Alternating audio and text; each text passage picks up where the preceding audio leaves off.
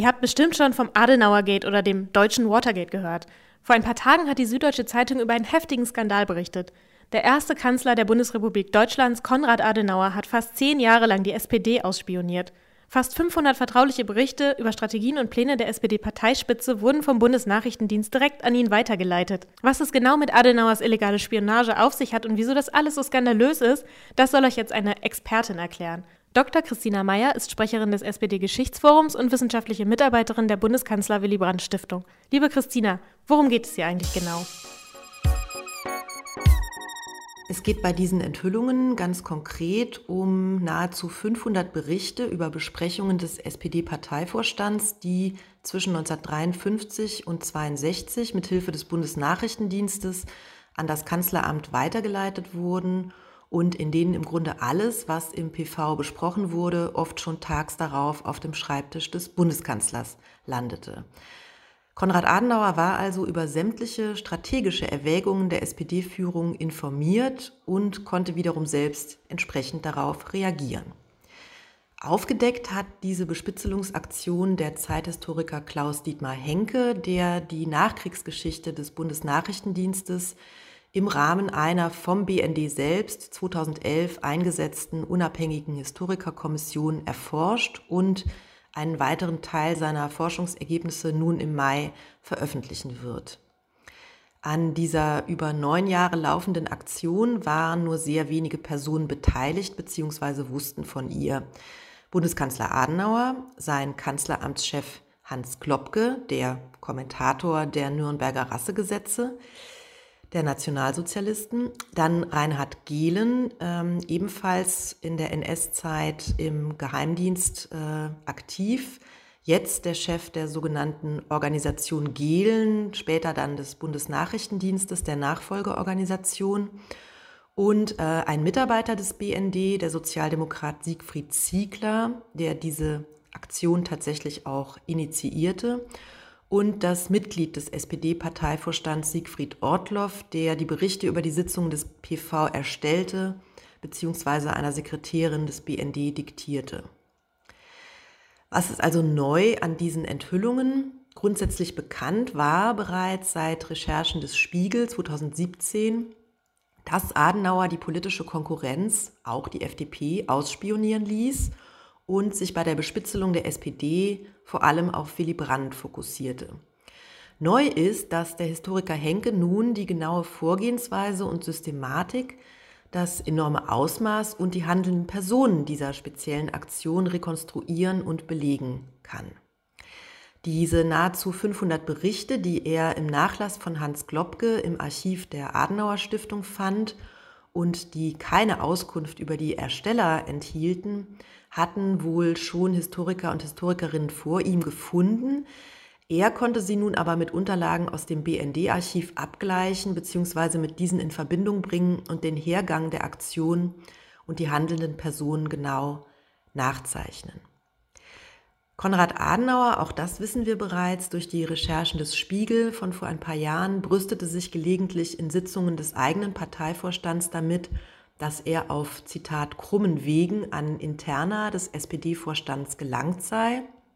Aber jetzt wissen wir eben, wie genau er das tat und was natürlich auch bitter ist und eine neue Erkenntnis, es waren zwei Sozialdemokraten, der eine von ihnen NS-Verfolgter und Emigrant, die dem Kanzler und dem Bundesnachrichtendienst bei dieser jahrelangen Aussperraktion behilflich waren. Und warum ist dieses deutsche Watergate jetzt so brisant? Brisant ist diese Enthüllung vor allem deswegen, weil Konrad Adenauer, sein Kanzleramtschef Globke sowie der BND-Chef Gehlen mit dieser Aktion klar gegen rechtsstaatliche und demokratische Grundsätze verstießen. Das Ausspionieren des politischen Gegners war und ist illegal und dass dazu der für die Auslandsüberwachung zuständige BND benutzt wurde, ist natürlich zusätzlich ein Rechtsbruch. Brisant ist aus der Sicht der SPD zum einen, dass nun belegt ist, dass der Bundeskanzler stets und ständig über die politische Strategie der Sozialdemokratie informiert war, damit also einen klaren Wissensvorsprung hatte und dieses Spezialwissen in seinem Kampf gegen die SPD entsprechend einsetzen konnte. Natürlich lässt sich heute nicht sagen, welche genauen negativen Konsequenzen das alles für die SPD hatte oder ob sie ohne diese illegale Bespitzelung schon früher bei Wahlen erfolgreicher gewesen wäre. Aber diese neuen Erkenntnisse werfen doch noch mal ein grelles Licht auf das autoritäre, obrigkeitsstaatliche Demokratieverständnis Konrad Adenauers und seines Kanzleramtschefs. Was Adenauer, Globke und Gehlen verband, war eine geradezu obsessive Feindschaft gegenüber allem, was als links galt. Die SPD versuchten sie als rote Gefahr, als Vorboten eines Untergangs Deutschlands und als Vorposten des kommunistischen Regimes in der Sowjetunion zu diskreditieren. Und das war insofern schon damals auf dem Höhepunkt des Kalten Krieges eigentlich lächerlich, weil die SPD-Führung selbst klar antikommunistisch eingestellt war. Spätestens 1959-60, nachdem sich die SPD mit ihrem Godesberger Programm reformiert und modernisiert und sich außerdem zur Westbindung und zur Wiederbewaffnung der Bundesrepublik bekannt hatte, hätte auch Adenauer klar sein müssen, dass die Sozialdemokratie keinen kommunistischen Umsturzversuch plante. Willy Brandt profilierte sich zu dieser Zeit ja im Amt des regierenden Bürgermeisters von Berlin als ein klar am Westen orientierter, für die Freiheit und gegen den Kommunismus einstehender Politiker. Und vielleicht war es gerade dieser sich abzeichnende Aufstieg Brandts und der Weg der SPD zur Volkspartei und zur Mitte, der dem Kanzler besonders viel Angst machte und ihn dann nur noch darin bestärkte, den politischen Gegner mit solch illegalen Mitteln zu bespitzeln und zu bekämpfen. Müssen wir Konrad Adenauer als historische Figur jetzt in einem völlig neuen Licht betrachten?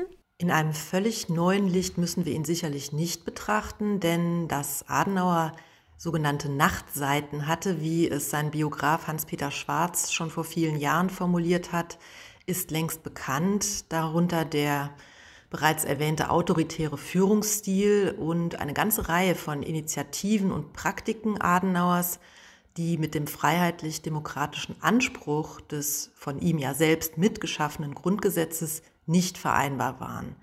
Als ein Beispiel sei nur genannt, dass es, wenn es allein nach Adenauer gegangen wäre, ein kontrolliertes Staatsfernsehen und keinen öffentlich-rechtlichen Rundfunk gegeben hätte.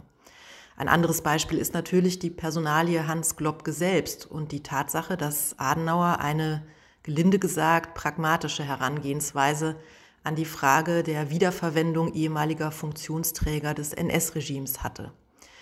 Nicht umsonst hat die SPD in den 50er Jahren immer wieder darauf hingewiesen, dass ein Mann wie Globke, der den Kommentar zu den Nürnberger Rassegesetzen der Nationalsozialisten geschrieben hatte, für ein so herausgehobenes Amt im Kanzleramt untragbar sei.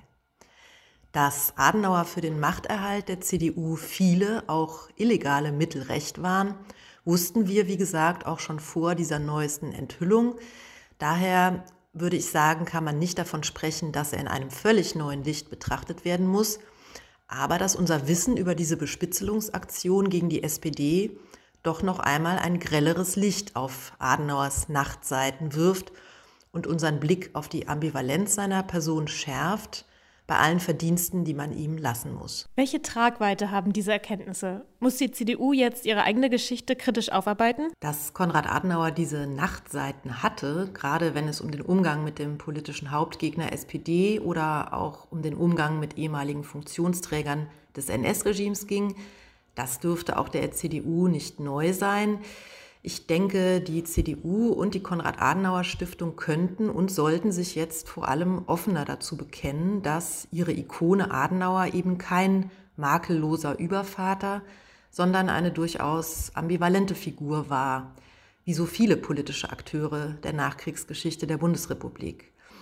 Aber da ja inzwischen allgemein geläufig ist, dass ein selbstkritischer Umgang mit der eigenen Geschichte keine Selbstbeschmutzung, sondern eher Ausweis eines aufgeklärten Geschichtsbewusstseins ist und auch entsprechende Wertschätzung erfährt, rechne ich damit, dass sich die CDU und die Adenauer Stiftung noch zu diesen neuesten Enthüllungen äußern werden. Mit der Anerkennung dieses Vorgangs durch die CDU und mit einer differenzierteren, kritischeren Sicht auf Adenauer wäre da schon viel gewonnen, denke ich. Mit dem politischen Tagesgeschäft unserer Gegenwart hat das alles allerdings nicht viel zu tun und taugt aus meiner Sicht auch nicht dazu, mit diesem Tagesgeschäft vermischt oder gar für es instrumentalisiert zu werden. Was wissen wir über die Motive der Spitzel? Natürlich muss die SPD auch beschäftigen, äh, das, was wir jetzt wissen, nämlich, dass es zwei Sozialdemokraten gab, die ähm, sich für diese äh, Aktion, diese Bespitzelungsaktion durch Adenauer und Globke ähm, ja, haben missbrauchen lassen oder man muss sogar sagen, im Fall von Siegfried Ziegler diese Aktion sogar überhaupt erst angestoßen haben. Und ähm, ja, Klaus Dietmar Henke kann über die Motive der beiden Siegfrieds nur mutmaßen. Ähm, es war sicherlich so, dass hm, wenn wir uns die Situation der SPD in den 50er Jahren vor Augen führen, es heftige innerparteiliche Machtkämpfe gab. Es gab die aufstrebenden Neuen in der Partei, äh, Willy Brandt, Fritz Erler, Herbert Wiener, die sozusagen das alte Establishment der Partei ähm, herausforderten, die umfassende Reformprozesse in der Parteiorganisation, aber eben auch im Parteiprogramm vorantrieben. Und ähm, wenn Siegfried Ortloff äh, sich sozusagen als Spitzel betätigt hat gegen seine eigene Partei, dann hatte das offenbar auch viel zu tun mit Vorbehalten gegenüber dieser, dieser neuen Generation innerhalb der SPD und speziell mit Vorbehalten gegenüber Herbert Wehner, ähm, bei dem offenbar nicht nur äh, die CDU, sondern vereinzelt auch Teile innerhalb der SPD immer noch äh, Misstrauen hegten angesichts von Wehners kommunistischer Vergangenheit. Aber wir wissen natürlich, dass äh, Wehner diese Vergangenheit längst hinter sich gelassen hatte. Ja, aber es erklärt uns wohl zum Teil, ähm, warum ähm, es innerparteilich auch zu solchen Konstellationen äh, und Bespitzelungen kommen konnte. Es mag auch, äh, darauf deutet es äh, bei Siegfried Ziegler hin, es mögen Karrieregründe eine Rolle gespielt haben, dass er im BND aufsteigen wollte.